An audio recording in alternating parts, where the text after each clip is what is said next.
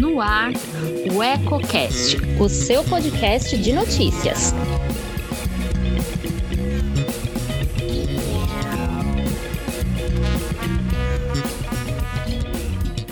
Olá, eu sou Elton Laude e começa agora mais um Politicando. Toda semana traz alguns pontos e contrapontos do meio político. Quer saber o que está dando o que falar nos bastidores? Fique comigo.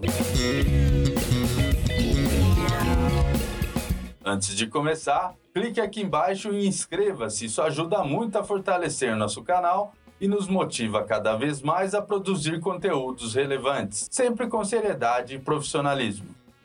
O programa de hoje segue falando da esfera nacional, mais precisamente da CPI que investiga possíveis omissões do governo federal no enfrentamento à pandemia do novo coronavírus, bem como a aplicação de recursos da União destinado às ações de combate no âmbito dos estados e municípios brasileiros. Nessa terça-feira, o ex-ministro da Saúde, Luiz Henrique Mandetta, abriu a fase de depoimentos em quase oito horas de sessão e não poupou críticas ao presidente Jair Bolsonaro, sem partido, o qual, para ele, contribuiu para o avanço da pandemia com seu discurso negacionista. Em uma das frases mais emblemáticas do dia, Mandetta disse que 410 mil mortes o separam do ex-chefe. A bem da verdade, Mandetta, que é médico ortopedista, trouxe pouca ou nenhuma novidade, afirmando que durante sua gestão, Bolsonaro ignorava orientações e protocolos fundamentados na ciência, ao passo em que refutava o isolamento social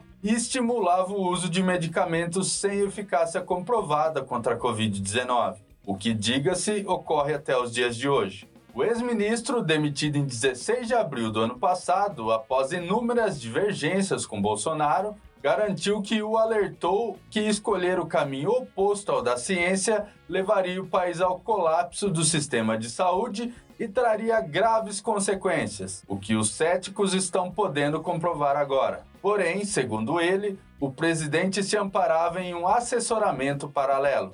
A referência nesse caso é o deputado federal Osmar Terra, do MDB do Rio Grande do Sul, conhecido por minimizar a gravidade da situação e se posicionar quase sempre do lado oposto ao da comunidade científica. Apontado como dos principais conselheiros de Bolsonaro, ele também pode ser convocado para depor na CPI, que pode trazer outras peças importantes ao quebra-cabeças. E nesta quarta-feira foi a vez do substituto de Mandetta, Nelson Tait, depor na CPI. O médico oncologista, que ficou no cargo somente entre 17 de abril e 15 de maio do ano passado, disse algo que também já era público e notório. A decisão de abandonar o barco depois de comandar a pasta por apenas 29 dias também foi motivada por divergências com Bolsonaro.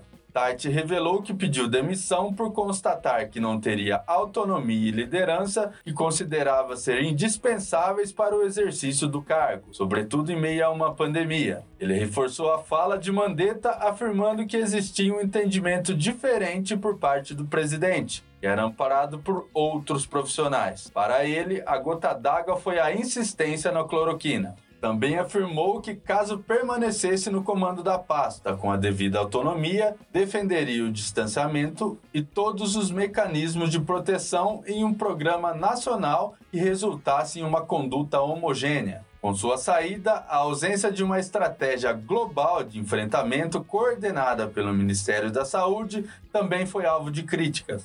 Questionado sobre a qualificação de seu sucessor, Eduardo Pazuello, respondeu que o general, indicado para o cargo de secretário executivo do Ministério da Saúde pelo presidente Bolsonaro, tinha um bom conhecimento e logística que poderia ser útil para o momento, mas avaliou que teria sido mais adequada a escolha de alguém com conhecimento em gestão em saúde.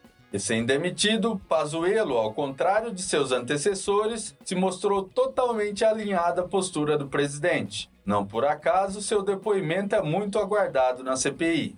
Ele deveria ter ocorrido nesta quarta-feira, mas foi remarcado para o dia 19, depois que o militar comunicou que não poderia comparecer por ter tido contato com pessoas diagnosticadas com Covid-19. Segundo fontes citadas por veículos da grande imprensa, Pazuello planejava não comparecer à CPI desde o final de semana, temendo ser preso após depor. Burburinhos intrigam muitos analistas que, inevitavelmente, têm se questionado sobre o que de tão grave e comprometedor o ex-ministro da Saúde teria a dizer a ponto de cogitar tal possibilidade. Dos bastidores, o núcleo estratégico de Bolsonaro, tentando sinalizar que ele não será abandonado, estaria demonstrando apoio, inclusive com o media training que teria sido realizado para prepará-lo para o depoimento na CPI. Mas ao que parece, o general tem se sentido cada vez mais acuado pela possibilidade de ser nomeado para o cargo de bode expiatório da vez.